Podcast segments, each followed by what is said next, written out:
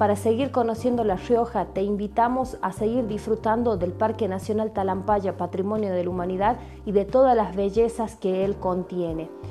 En este nuevo retorno a lo que es la parte turística, el Parque Nacional ofrece dos nuevas excursiones, aparte de las tradicionales ya con las que cuenta. Una de ellas, Full Talampaya, que comprende la visita hacia lo que es Petrolifos, Jardín Botánico, Catedral Gótica, El Monje, y sumamos cajones de chimpa y balcones de talampaya. Esta es una de las nuevas propuestas, talampaya full, con una duración de 6 horas aproximadamente.